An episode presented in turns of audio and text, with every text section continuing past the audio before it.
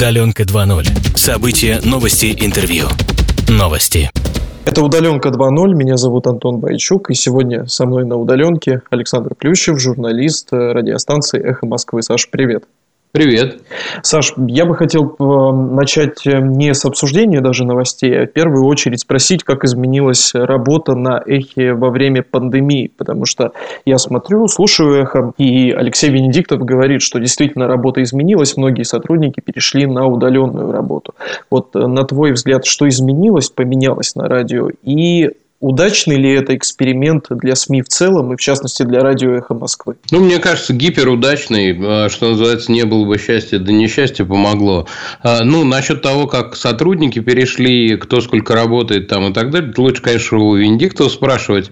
А, что касается того, насколько это повлияло именно на нашу работу, тех, кто работает по-прежнему в студии или даже удаленно выходит на свои передачи или записывает их, я скажу вот что самое удачное. Самое удачное – это то, что э, стали применять иные форматы прямо как-то э, очень массово. Э, ну, то есть, раньше мы в основном применяли там, ну, можно сказать, устаревшие технологии, там, телефон, ну, максимум скайп, сейчас вовсю Zoom, там, и другие виды видеосвязи. Ну, то есть, у нас и из-за этого очень круто пошел YouTube. Ну, не только из-за этого, но из-за этого тоже. Потому что раньше как-то никто не задумывался, что можно в любое время там позвонить любому человеку в любом месте, он выйдет, лишь бы у него был хороший интернет, выйдет в видео, ты потом кладешь этот ролик, все его смотрят, э, и, ну, как бы у тебя отдельный новый продукт. Раньше просто шли радиопередачи, и э, шли. Вот, например, моя утренний разворот, она выходил, мы клали один ролик, э, собственно, трех там часовой или четырехчасовой. А сейчас мы ее фактически разрезаем на части и делаем несколько отдельных продуктов, э, очень интересных э, и разных. Э, и ну, это позволяет более оперативно, так сказать, связываться и более ну, не знаю, что ли, качественно, как чисто по качеству звука, так и по качеству контента. Я давно слежу за радиостанцией «Эхо Москвы». Вот скажи, не кажется ли тебе, что «Эхо Москвы» сейчас немного отошло от хайпа и такая вот у него спокойное все-таки идет вещание? Ну, потому что мы помним 14 15 год, вот эти все истории там с Лесей Рябцевой, вот скандалы какие-то медийные. Сейчас э, слушатель этого не хочет, ему что нужно, на твой взгляд, сейчас радиослушателю «Эхо Москвы»? Мне кажется, вы смешиваете, ты смешиваешь две э, истории, ну, как бы э, хайп а, какой-то связанный так или иначе с радиостанцией, а автор одного из них, прям скажем, я. Вот. И э, то, что происходит в эфире. Мне кажется, это две практически не пересекающиеся вещи, потому что, как правило, в эфире не обсуждается то, что происходит вокруг радиостанции, не обсуждаются там э, дела сотрудников и так далее. Единственное, что, ну, если они каким-то образом так или иначе вываливаются в общественно-политическую сферу. Ну, например, там, если нас Тани Фельгенгауэр задерживают где-то на пикете, условно говоря, ну, тогда, естественно, мы говорим об этом в новостях. Но и то, и мне кажется, другие СМИ об этом больше даже говорят, чем «Эхо Москвы». Вот. Эм, опять же, я, я не знаю, я не оцениваю таким образом, э, что значит там спокойное вещание или беспокойное, э, какое оно. Ну, Вообще, знаешь, изнутри, изнутри очень сложно оценить. Э, вот, я не наблюдатель снаружи. Вам снаружи судить, как мы спокойно или беспокойно там работаем. Хорошо, от эхо перейдем к новостям. А, Саш, вчера буквально были вот опять же массовые протесты в Беларуси, но они каждый день проходят, ну, где-то меньше, да, людей собирается, где-то больше. Скажи, пожалуйста, на твой взгляд, чем закончатся уличные протесты и чего удалось достичь белорусам и сдвинулись, сдвинулись ли они вот вообще с места? Потому что вот идут протесты, да, вот идут столкновения с ОМОНом, но идут столкновения с ОМОНом и протесты. И, в принципе, это в новостной повестке только и освещается что-то дальше будет происходить, на твой взгляд? Будет ли какая-то перейдена грань? Ну, мне так не кажется, потому что э, что еще должно случиться э, с э, протестом, чтобы он там стал более радикальным? Мне кажется, что у белорусских протестующих свой стиль в этом смысле, и они его достаточно твердо придерживаются, несмотря ни на что. И, надо сказать, этим высказывают уважение. Мне кажется, самое главное, э, что мы можем сказать о белорусских протестах сейчас, это то, что они продолжаются с прежним накалом, с мощнейшим накалом, который и был, а, несмотря на то, что прошло довольно много времени после выборов, а он не стихает, и с ним ничего не происходит в том числе и несмотря на не только прошедшее э, довольно большое количество времени, а со временем, как мы знаем, все ослабевает, и выступление тоже. А, но и несмотря на попытки жестокого подавления, очень жестокого, несмотря на аресты лидеров, несмотря на похищение, несмотря на э, клевету и шельмование, несмотря на промывку мозгов, э, все равно этот протест не спадает. Другое, время, другое дело, что, возможно, наше внимание к нему несколько ослабевает. Ну, потому что в центре внимания одно и то же, одно и то же повторяющееся действие невозможно держать целый месяц. Его, как выяснилось, можно повторять, но следить за ним трудновато. Мы все-таки избалованные новостями, и нам уже хочется чего-нибудь новенького. А если бы все то же самое, что происходит сейчас, происходило месяц назад, но оно так и происходило. Вот. Мы следили за этим с гораздо большим интересом а, да, я совершенно солидаризируюсь с вопросом, а что же будет дальше? Вот, то есть, он сам по себе вопрос, он возникает исключительно из того, э, что нам наскучило это несколько. Нам наскучило наблюдать я не говорю, там, хорошо это или плохо, но просто констатирую факт. И мы как бы требуем от, э, от участников этого для нас зрелища, мы требуем, эй, дайте что-нибудь новенькое, ребят, вы почему как бы все действуете, все, все то же самое. Э, одна и та же сцена повторяется по несколько раз. Мы, конечно, уважаем новые и э, смелые решения в театральном деле, но не настолько. Э, и мне кажется, что это проблема нас, как зрителей, а не проблема, собственно, протестующих. Э, смотрите, у Александра Лукашенко большие проблемы в экономике. А, и вот сейчас только что мы, как, перед тем, как мы начали разговаривать, Лукашенко сказал, что ему удалось получить кредит из России в полтора миллиарда долларов. Угу. И, ну, соответственно, денег получить и поправить хоть как-то дела в экономике. Потому что рубль летит, рубль белорусский, я имею в виду, летит. Так сказать, денег на выплаты, в том числе и силовикам, не так уж и много. Можно их напечатать, но, соответственно, разгонишь а, инфляцию, разгонишь цены, что только подзадорит выступающих и даже привлечет на их сторону тех, кто еще не вышел на улицу.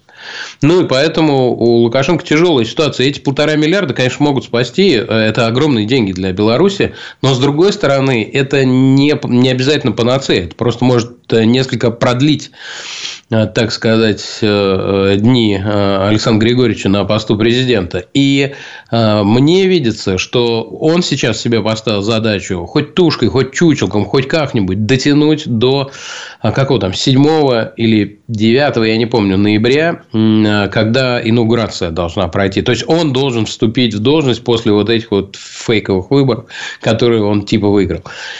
И он надеется, что ну как-то этому будет положен конец. Все, вступил в должность, сейчас его еще можно называть там действующий президент или э, формальный президент или еще как-то, как там изгаляется э, позиция. Но после этого типа значит будет труднее возражать на его легитимность.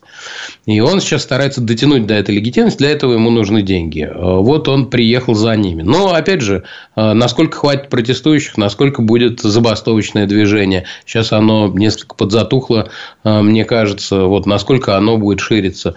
Все же, в общем, мы не, не очень понимаем на самом деле, как оно будет происходить. Сейчас потихоньку соседние страны растаскивают белорусский IT-сектор. И правильно делают, я здесь их полностью поддерживаю предоставляя особые условия работы для разработчиков, вообще сотрудников IT-сектора, если они переедут.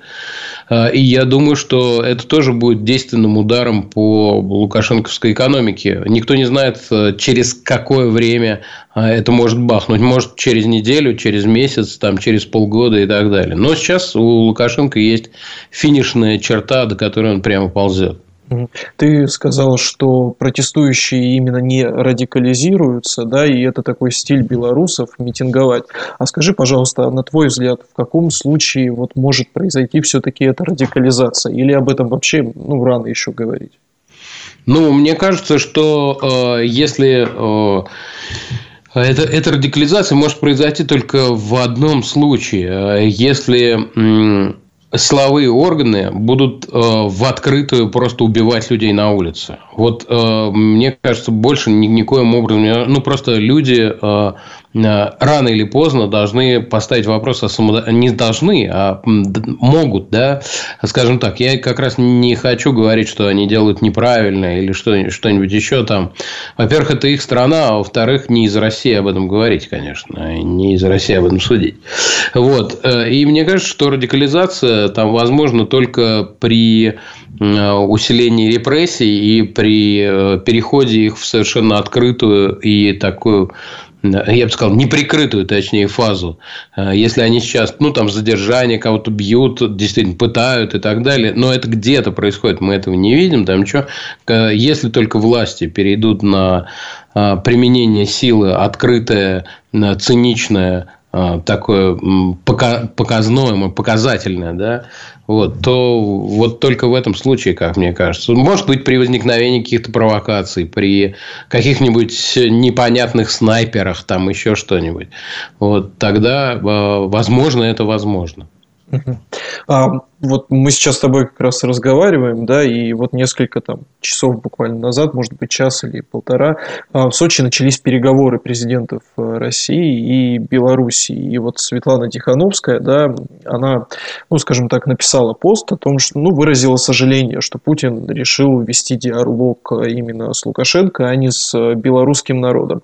А как ты думаешь, какую скажем, вообще вот в этом во всем занимает э, позицию Россия. Она занимает выжидательную все-таки позицию и как-то осторожно идет вот э, как-то высказывается там или, я не знаю, помогает, что ли, Беларуси. Потому что, ну, Путин же публично поддержал, по идее, Лукашенко, он поздравил его с э, выборами, да, и также объявил о создании резерва из сотрудников правоохранительных органов, которые могут отправить, отправиться в Беларусь. как ты думаешь, что, какую позицию именно Россия по этому поводу занимает? Ну, мне кажется, э, для Москвы, для Кремля невозможно, чтобы президентом становилась жена блогера. Угу.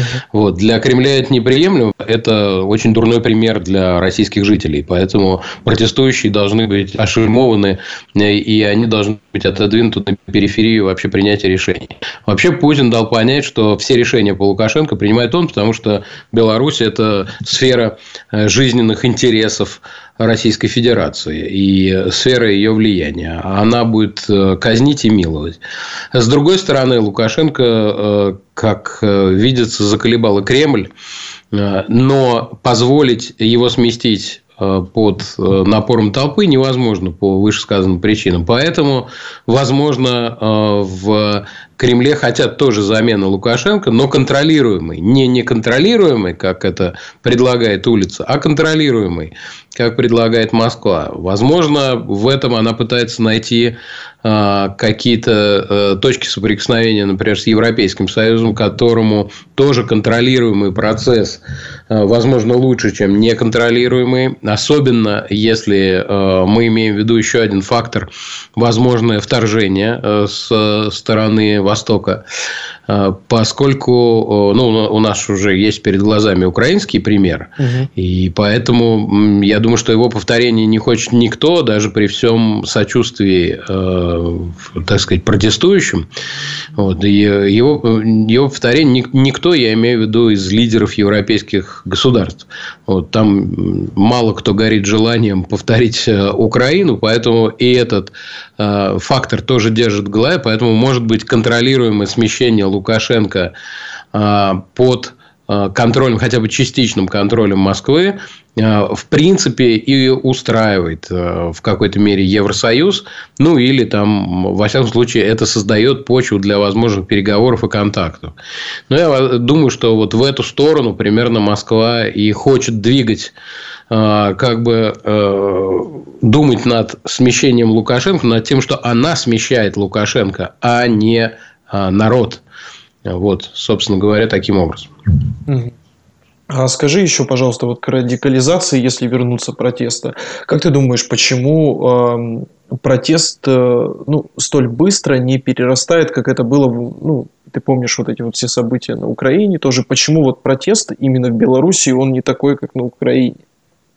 Вот тоже очень часто ну, сравнивают. Мне, мне кажется, э, мне кажется, тут э, Речь идет вообще о разных государствах сильно, а, потому что все-таки Украина а, э, так или иначе, но а, выросшая уже из советских штанишек свободная страна в том или ином плане, да, она хлебнула свободу очень сильно и никак не хочет с этим расставаться.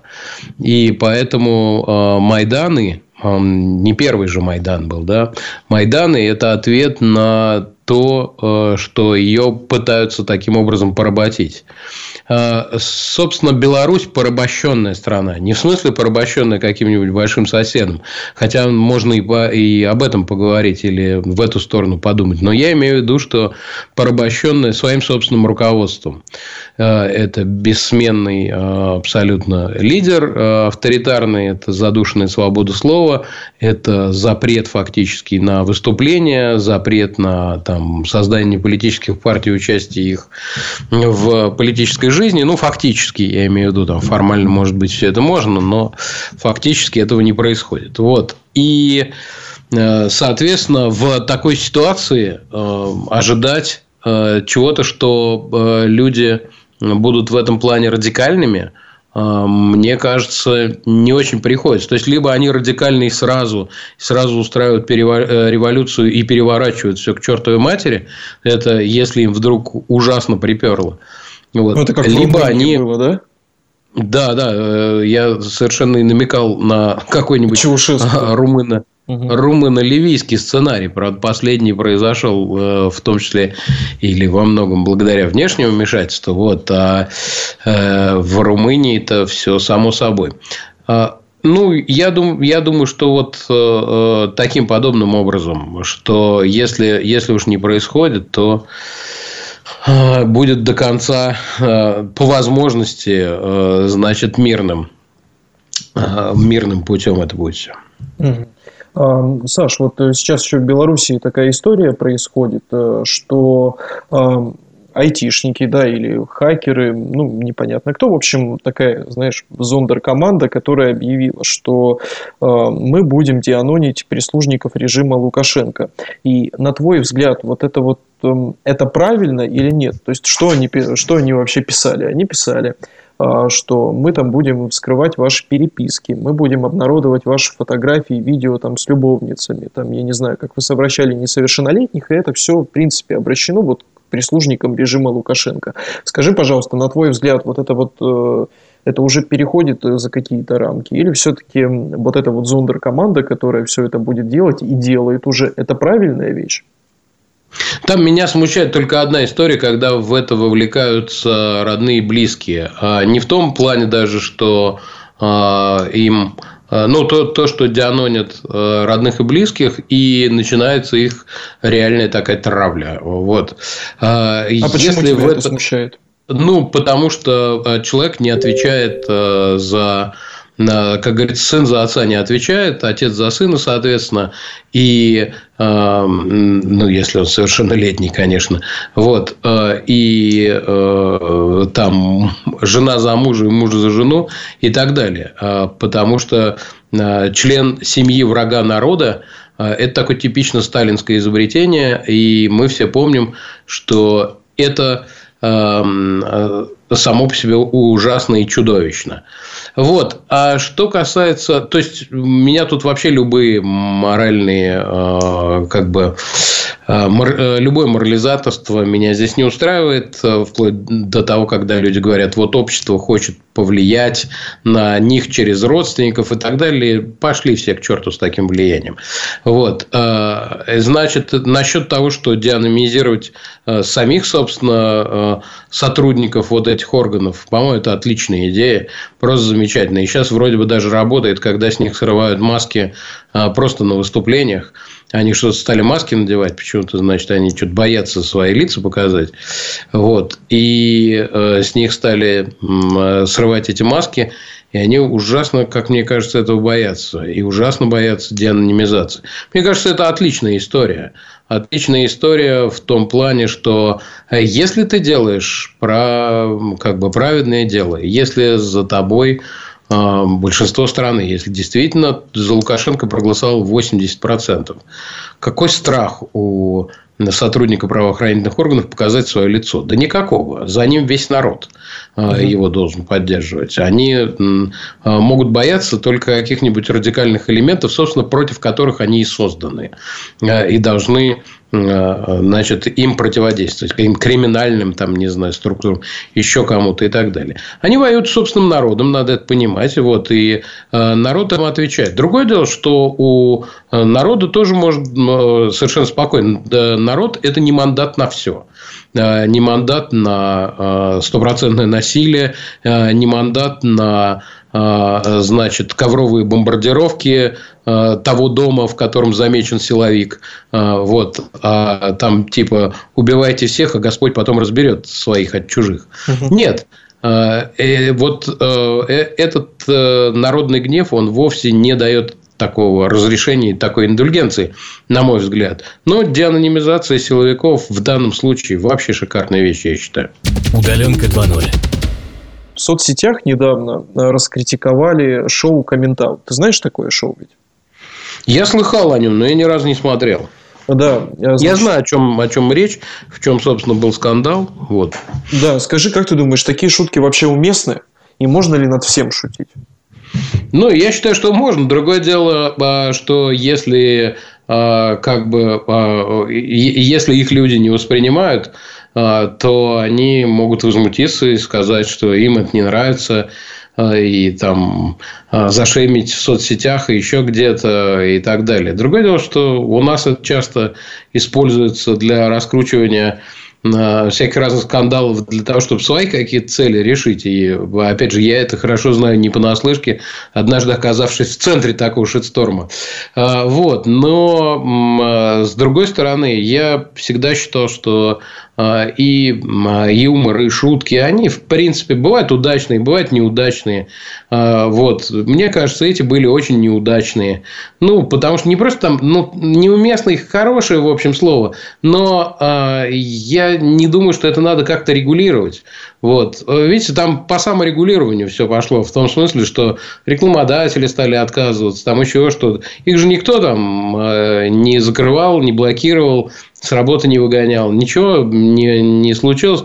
Просто отказались рекламодатели, потому что они как-то считают, что шуточка не зашла как-то, не очень. Вот. И это не здорово так шутить, и это нехорошо так делать. Вот. Э, это обычный, нормальный такой механизм э, как мне кажется, у, у Ксении Собчак, по-моему, так было с расизмом, у э, ну, кого-то еще не только не было в тот день. Ну да. да. Ну да. Вот. А, вообще, а, на твой взгляд, вот а, можно ли шутить над смертью, например? Да, почему нет-то? Вообще, вообще над всем можно. Над всем. Хорошо, мы плавно, знаешь, так переходим к так называемой вот э, новой этике. Скажи, пожалуйста, вот э, те ситуации, которые произошли я там, не знаю, в редакциях э, МБХ медиа, там, с Егором Мостовщиковым, даже там на Эхе, э, вот эта вот вся волна новая, так называемая в России метузадела. Эм, скажи, пожалуйста, вот, эм, скажем так, э, правильно ли вообще все это было, потому что эм, голос получили сейчас жертвы, и получается, что вот если человек жертва, да, он может, э, ну, он находится в выигрышном так положении. То есть он, э, то есть, э, как бы это даже сформулировать, получается, что каждый человек может обвинить другого человека там, в насилии, в харасменте, там, неважно, это было 10-20 лет назад, и, по сути, сломать другому человеку жизнь. Вот как вот здесь поступать? Вот как ты к этому вообще, вот ко всем этим ситуациям относишься? Ну, смотрите, мне, э, безусловно, нравится, что у каждого человека есть голос, и что он может быть услышан. Э, мне, разумеется, не нравится, когда он использован в плохих целях. Э, и когда сама тема, безусловно, важная тема Тут даже не столько там, я не буду говорить узко там домогательств или я не знаю, там, я больше скажу, насилие, это же насилие, да, в том или ином виде, что, те, э, что тема насилия получает звучание. Я очень рад. Другое дело то, что когда у нас, не у нас, а вообще везде, образуется громадная толпа людей, которые вообще не хотят разбираться ни в чем абсолютно. Они, значит, видят новую а, условно говоря, жертву. А, сначала это жертва а, непосредственно насилия, ну, как она себя позиционирует по меньшей мере, а потом это жертва уже толпы улюлюкающей, которая набрасывается вообще ни в чем не разбираясь. Вообще. Ну, потому что соцсети, они не для того, чтобы разбираться. Соцсети, они для того, чтобы травить. Э, и там это получается, ну, конечно, это именно благодаря соцсетям такой мощный инструмент э, появился. Вот. Что с этим делать? Я вообще абсолютно не знаю. Понятия не имею. Ну, потому что людям нельзя заткнуть рот, которые хотят пожаловаться, безусловно. Людям нельзя нельзя заткнуть рот, когда они э, хотят выразить свое мнение, безусловно. Вот. Но когда они набрасываются толпой на человека, вообще не разбираясь, когда они ошельмовывают, когда они врут, э, просто подгоняя под картину собственного мира, когда они приравнивают вот таких всяких разных э, людей, активистов, тех или иных значит, движений ныне модных к жертвам, когда они говорят, что если ты что ты говоришь против активистов, феминистки, а, ЛГБТ, еще что-то, еще что-то, это таким образом ты, а, значит, шельмуешь жертв непосредственно насилия. Они применяют это очень часто, я на себе это часто, часто чувствую, они применяют этот риторический прием, как бы они-то праведные, они-то за жертву, они-то против насилия и так далее. Вот. Э, и я не знаю, что с этим делать. Мне это активно не нравится. Вот что я могу сказать по этому поводу. Угу.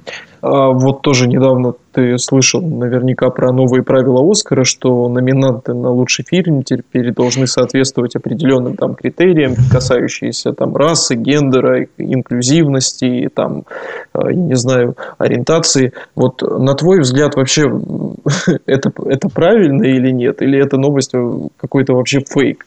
Я просто понять. Мне, ну, там, там несколько, несколько по-иному, там должен соответствовать одному из нескольких критериев или нескольким из многих, но дело не в этом. Мне вообще по большому барабану, что придумала там киноакадемия премии «Оскар». Это американская киноакадемия.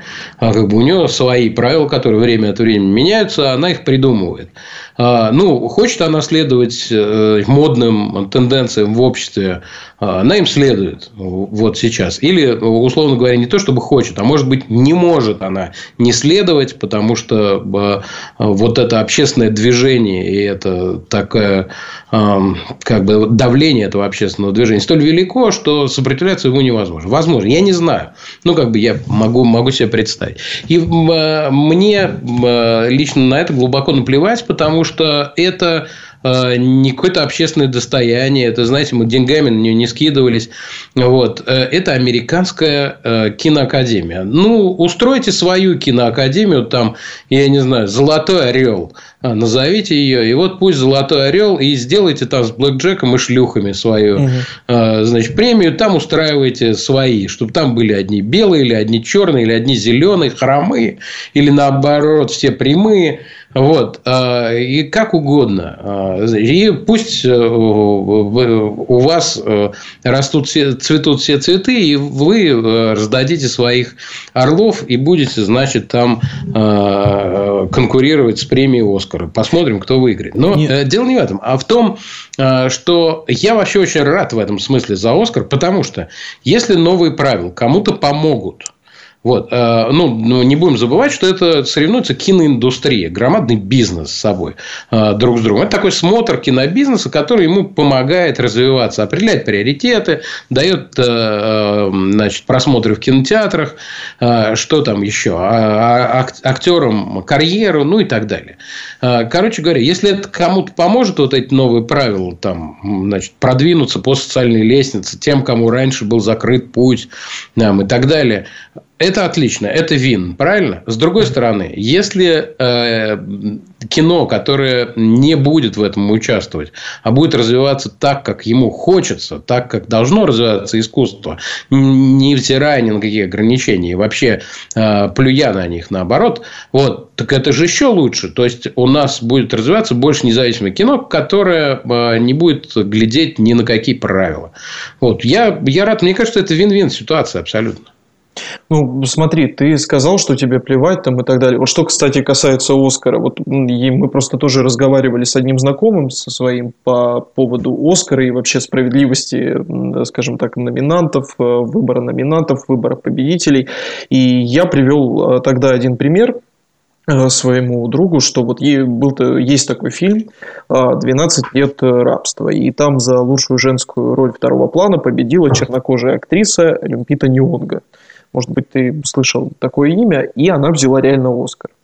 Но что тут странно, когда я посмотрел фильм «12 лет рабства», я не понял, знаешь, за что ей, собственно говоря, дали этот Оскар, потому что она там ни слова не произнесла, ее показывали 10-15 минут, и все время ее били. Тогда как, например, там Джулия Робертс, по-моему, номинировалась, номинировалась, Салли Хокинс, которая сыграла в фильме «Жасмин», ну, реально это сильнее работы. Ей дали только Оскар за то, что она э, человек, э, там, ну, значит, черноко... она чернокожая женщина, которая сыграла, сыграла вот такую, прости меня за слово, пиздострадалицу.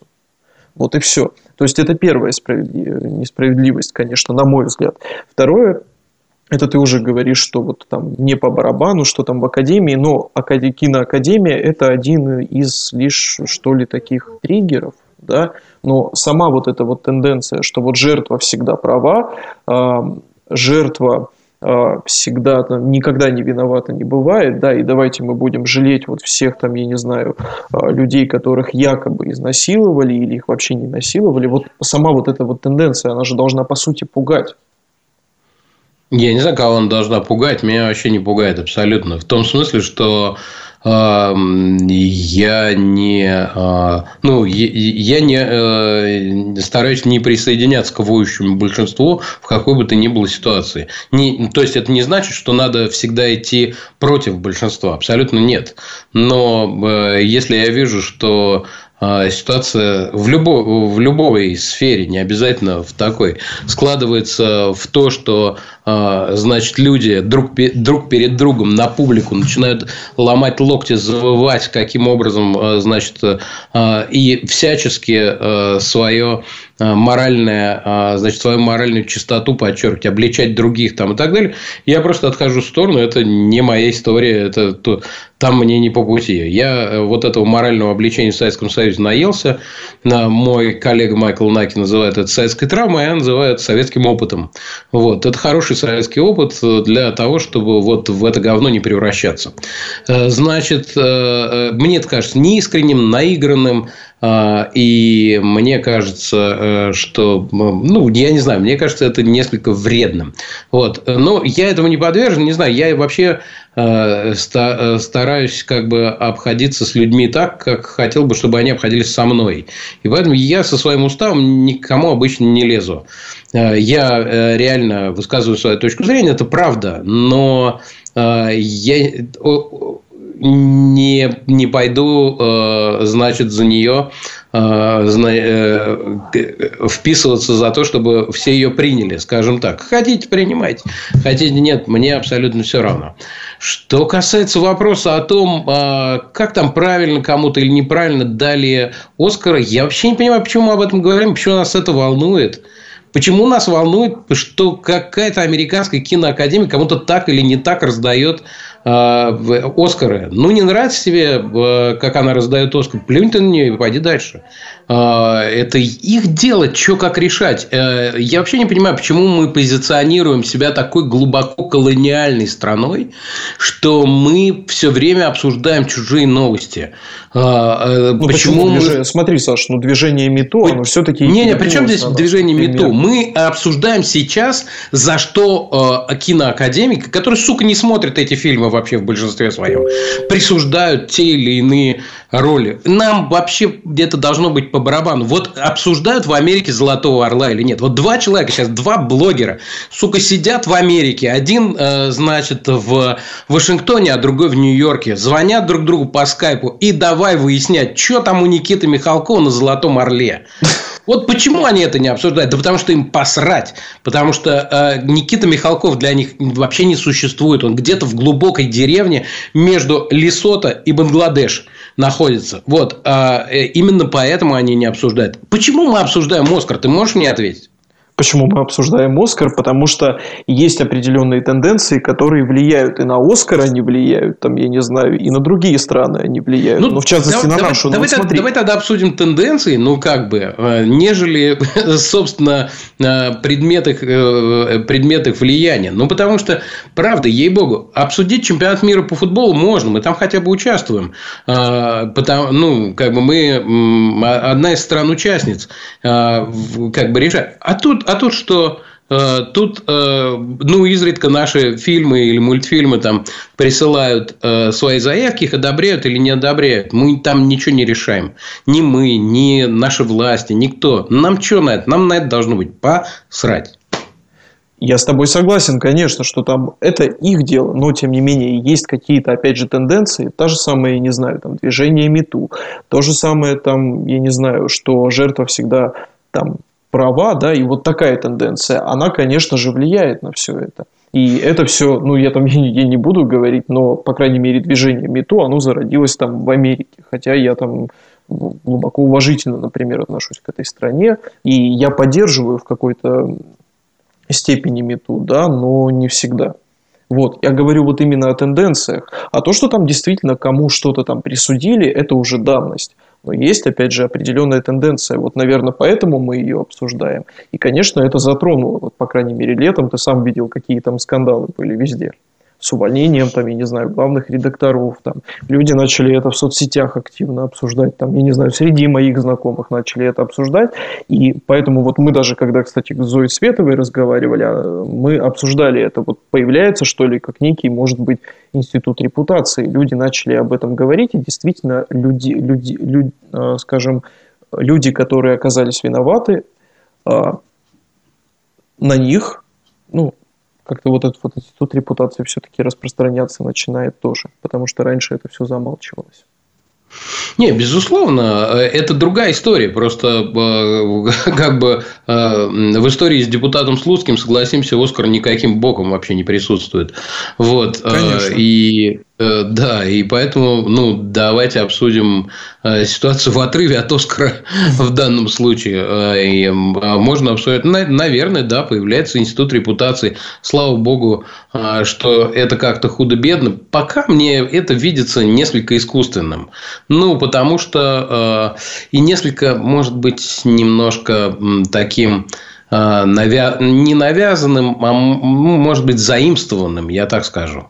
Вот, потому что э, все-таки, э, мне кажется, э, Э, ну, тут, тут вот какая проблема. А, конечно, очень важно а, про, а, говорить про моральные вещи, про насилие там, и так далее, про психологическое насилие и все такое. Вот. Главное, чтобы эти разговоры не продолжились где-нибудь на лесоповале в Иркуты. Вот. Это я к тому... Нет, не, я не к тому, что и об этом запрещено говорить. Вовсе нет. Я это к тому, что, э, как мне кажется, вот общественно-политическая ситуация в стране. Ну, вот, смотрите, например, для Беларуси сейчас, а, допустим, я не знаю, я понятия не имею, может быть, там актуально, и может быть, там мы просто не замечаем, там огромное, значит, движение МИТУ или ЛГБТ или еще что-нибудь в этом духе, и э, кто-нибудь обвиняет э, кого-нибудь из лидеров оппозиции тамошней, и они разбираются между собой. Говорят, мы просто этого не видим. Может быть, я не знаю. Но мне почему-то кажется, что-то мне подсказывает, что у них это отошло немножко на задний план сейчас. А, как минимум, если оно вообще там присутствовало хоть в какой-то серьезной, а, значит, в каком-то серьезном о масштабе, да, и объеме. Вот, не знаю, но э, это мое предположение, а, суждение. Ну, так вот, и мне кажется, что э, сейчас перед э, россиянами эти, эти проблемы первого мира, это реально проблемы первого мира, и хорошо, что она там стоит, хорошо, что ее решают, отлично, все замечательно, все, но мы в третьем мире. Ну, давайте признаем честно, откроем глаза, мы в третьем мире. Очень легко в третьем мире решать проблемы первого. А, вот про Оскар что-нибудь говорить там, значит, э, и решить, как они должны на самом деле вручать там Оскара свои э, и все, такое, э, легко решить, значит, должны ли быть жертвы всегда правы или все-таки иногда надо как-то разбираться и все такое. Вот это очень легко, потому что это отводит тебя от ужаса, от ужаса осознания того, что э, людей травят боевыми отравляющими веществами, от того, что э, значит политического лидера могут застрелить просто нахрен какие-то чеченцы у Кремля, значит, э, от того, что э, выборы проводятся на пеньках и рисуются вообще просто безбожно, а наблюдателям просто тупо подтираются, что ни один суд по, с политической составляющей выиграть невозможно, вот от этого отлично отходит. Зато моральные обязательства, зато как Лобков кого-то, кому-то, значит, послал дикпик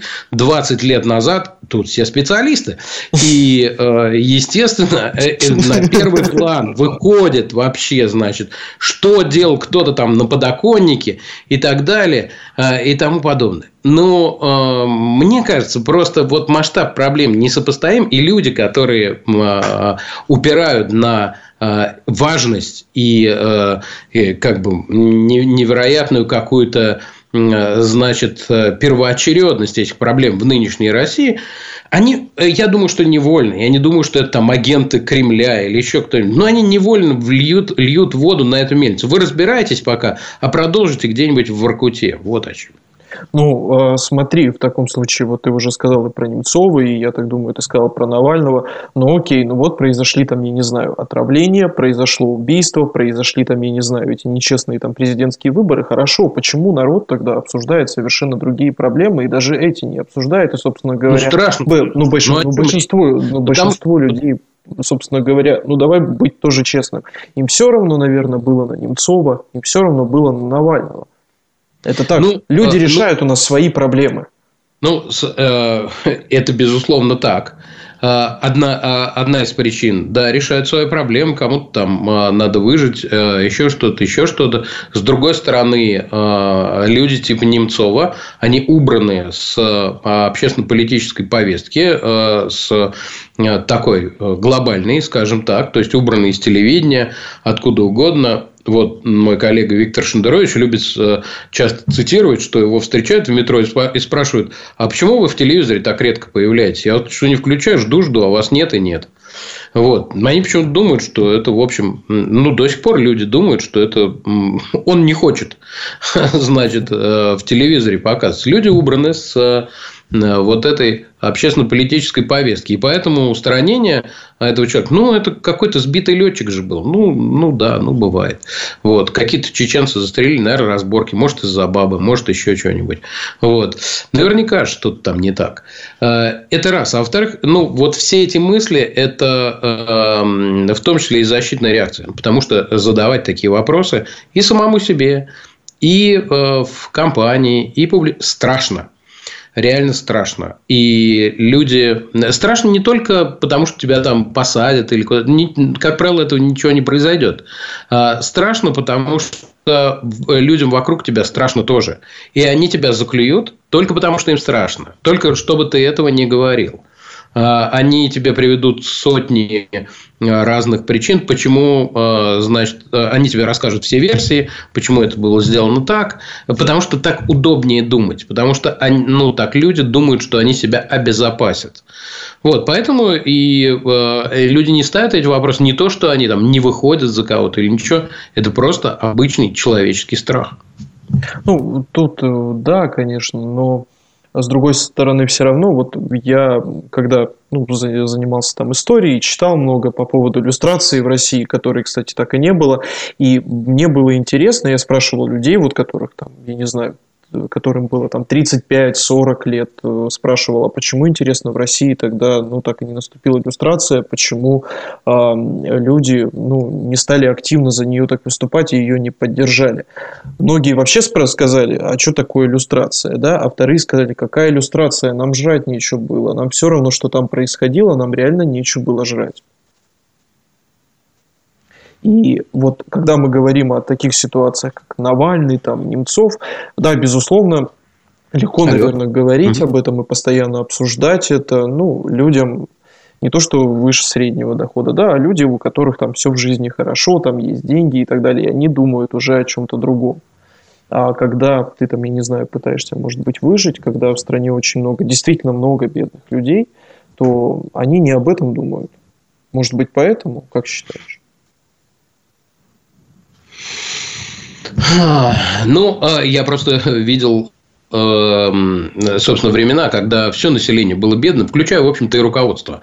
А, потому что э, роскошь э, руководства Советского Союза, в котором она э, жило, по сравнению со средним зажиточным москвичом нынче, это, в общем, нищенство, на самом деле, в котором они пребывали.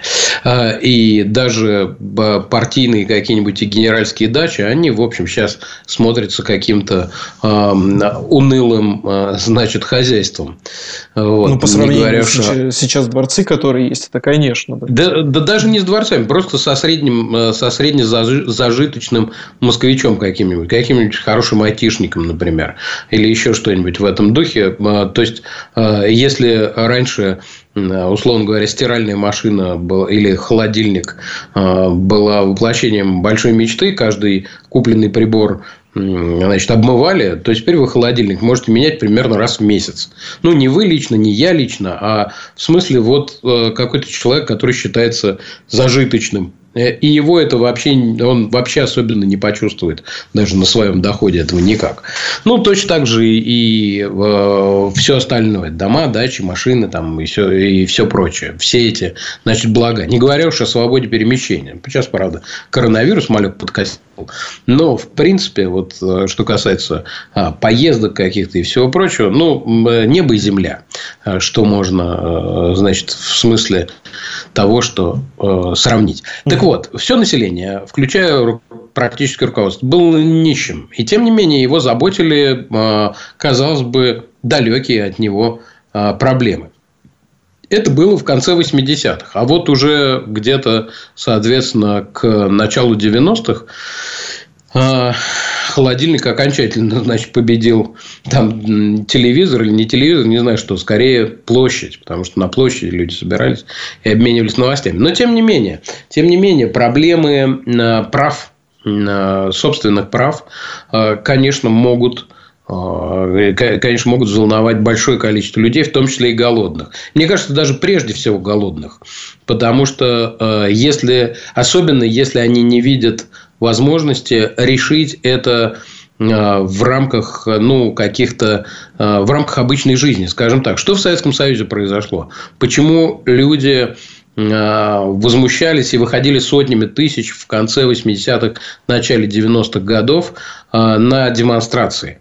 А, а ведь это было такое они даже протестовали не против там, своего нищенского материального положения. Они, в общем, не очень-то знали, что они нищие, а, большинство из них. А, они выходили из-за собственных прав да, из-за угу. из того, что было кругом много лжи, из-за того, что они не могли нормально, э, значит, э, ну, не, не могли дальше таким образом существовать, а из-за того, что была однопартийная система, из-за того, что страна не развивалась, И все это, разумеется, подогревалось тем, что экономическая ситуация постоянно ухудшалась. И люди не могли в рамках вот, э, то есть пойти еще куда-то подзаработать. Э, там система не позволяла таким образом э, ну, как-то угу. серьезно решить э, свои финансовые проблемы, э, свое состояние без нарушения закона. То есть хорошо жил тот, кто воровал, кто э, у кого это как-то в системе получалось. Соответственно, Сейчас, поскольку люди могут решить э, эти в 90-х что появилось? В 90-х появился рынок. И э, ты мог э, не заботясь своими собственными правами, ты мог зарабатывать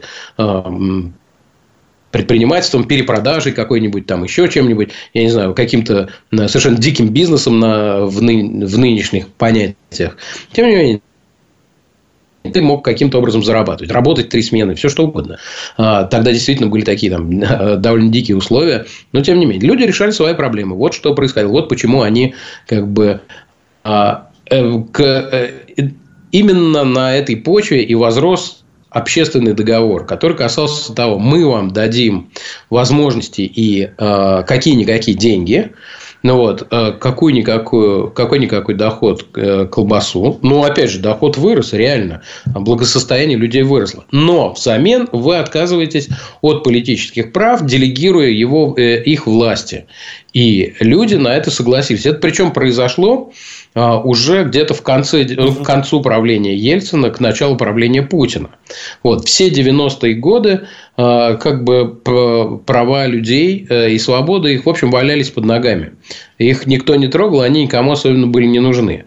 Но а, после кризиса 98 -го года их, очевидно, было решено прибрать, соответственно, дав, дав возможность решить свои материально Э, финансовые проблемы тем, кто этого хотел. А, Саша, в таком случае скажи, а почему э, вообще вот такие лозунги, как там, я не знаю, свобода слова, там, больше демократии, почему к Путину, собственно говоря, как-то это не предъявляют, а больше всего на коррупцию перешли все? Почему требование свободы слова вообще стало таким, я не знаю, что ли, нарицательным, ругательным, и вообще там, я не знаю, либерализм и все эти ваши права, но это что-то вот там ваше, вот идите с ними. Почему, как думаешь, к этому так плохо относятся? Ну, во-первых, потому что э, как бы здесь э, можно сказать так, что, э, понимаете, ведь взрывается тогда, взрывается тогда, когда некуда выйти давлению, да, когда создается избыточное давление, ему некуда выйти. Вот. Ныне избыточное давление в сфере свободы слова уходит в интернет, очевидно до сих пор. И если вы обратили внимание, то, например, протесты против регуляции интернета или там, значит, каких-то мер по ограничению интернета, они есть. Они существуют, но за один телеграм а, только вот был митинг, сколько вышло народу. А, соответственно, а, это, это происходит. И людей действительно пугает и возмущает, например, ответственность за свободу слова в интернете, потому что действительно она существует и действительно людей наказывают за высказывание в интернете. И не только за высказывание, за какие глупости, типа там какой-нибудь запущенной свастики где-нибудь там на фотографии и так далее. Все это было и есть до сих пор по а, разные а, только статьи. Раньше 282 э, экстремизм, теперь, значит, поддержка терроризма какая-нибудь, еще что-нибудь. И так далее. Людей это пугает. А, вот, поэтому ограничение свободы там, где она может утекать, где давление может снижаться, это избыточное, существует. Вот. А, а что касается, в принципе, почему нет предъявления? Ну, потому что договор-то был, и я думаю, что люди, многие боятся потерять а, это. В общем, ну, как бы свобода слова достаточно эфемерное право для многих.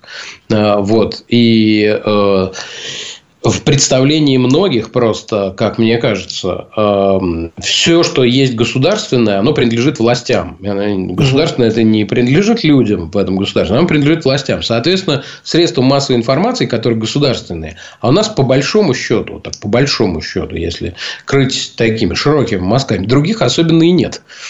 Вот, э, значит, и средства массовой информации, они тоже принадлежат государству, а следовательно, в сознании э, такого усредненного россиянина, следовательно, раз они ему принадлежат, значит, он может делать с ними что хочет.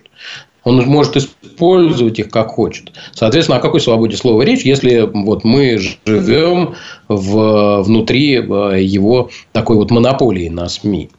Угу. Ну вот, поэтому, мне кажется, особенно не предъявляют, а тем более, что ладно бы было нечего терять. Ну, кому-то есть что терять. Он страна вся закредитована, значит, э, люди набрали кредитов. Э, кто-то на жизнь, кто-то на еду даже берет кредиты, а кто-то на ну, у кого-то ипотека там и так далее. Соответственно, люди боятся потерять то, что они приобрели, ну и запугали всех 90-ми годами. Кто-то видел их, кто-то не видел. Ну, вот, э, и э, мне кажется, те, кто не видел, они их боятся еще больше, тех, кто, чем те, кто видел. Э, и все время пугают возвращением к 90-м. Я думаю, что вот так, но мне кажется, что больше и больше будут спрашивать по мере, по мере того, как потеря вот этого эфемерного достаточно благосостояния будет все дешевле, ну не дешевле, а как это сказать, угу. все менее ценный. Вот, скажем так. Ну да, и последний вопрос тебе хотел задать. Вот э, когда у нас следующие президентские выборы 2024 год, а, смотри, ты действительно да, прав в этом, что интернет это все равно свобода слова, и его в принципе не задушишь там э, и не убьешь пока что, да. Но как ты думаешь, вот сейчас у нас да есть огромное количество блогеров, которые там открыто обсуждают, да, и критикуют власть. Там, я не знаю, мы сейчас с тобой много чего, наверное, говорили такого, да, но тем не менее это выложим, я это выложу в интернет, и нам пока за это вот, ну, пока, да, нам ничего за это не будет. Скажи, пожалуйста, вот приближению там, я не знаю, выборов 2024, э, будет ли это, будет ли все-таки свобод слов меньше, да, и будут ли душить и додушат ли интернет все-таки или нет, или не смогут? Ну, мне кажется, что э, гораздо больше, чем какая-то там критика власти или там обсуждение э, в интернете, гораздо больше пугает э, либо расследования какие-то, и это, кстати, ответ на вопрос, почему люди предъявляют за коррупцию. Да потому что это вот более действенное расследование, более, больше действует на людей такого рода. Вот, значит, либо интернет э, пугает не столько как свобода, значит, слова и свобода информации, как среда для этого, а э, как э, коммуникатор. Ну, достаточно посмотреть на то, что нехта, нехта да, делает Беларусь в Беларуси, сразу становится понятно, чего, в общем-то, опасаются в этом смысле российские власти, что какой-то телеграм-канал, который хрен задушишь, э, вещающий черное это откуда, будет координировать толпу в 100 тысяч человек, куда она будет идти. Вот. Я думаю, что этого очень боятся, не случайно, поэтому, например, Навальный лайф несколько раз громили во время онлайнов, тоже э, во время там э, демонстраций э, и выступлений разнообразных во время освещения выборов и тому подобное. Вот, потому что в них видят такого вот организатора. Я думаю, что этого больше всего боятся, и, возможно, какие-то меры будут приняты, ну, начиная, собственно, от автономного интернета и заканчивая э, просто выпиливанием каких-то платформ, там, в том числе, возможно, YouTube, если на YouTube не удастся как-то э, тоже захватить информационное лидерство в э, данном случае э, там, кремлевскими, какими-то прокремлевскими представителями. Вот. Да, вот такие меры возможны, мне кажется. Но 24 год еще достаточно далеко. Мне кажется, все это немножко пораньше будет. Угу. Саш, спасибо тебе, что принял участие в нашем подкасте. Спасибо большое. Меня зовут Антон Байчук. Оставайтесь с нами на удаленке. Удаленка 2.0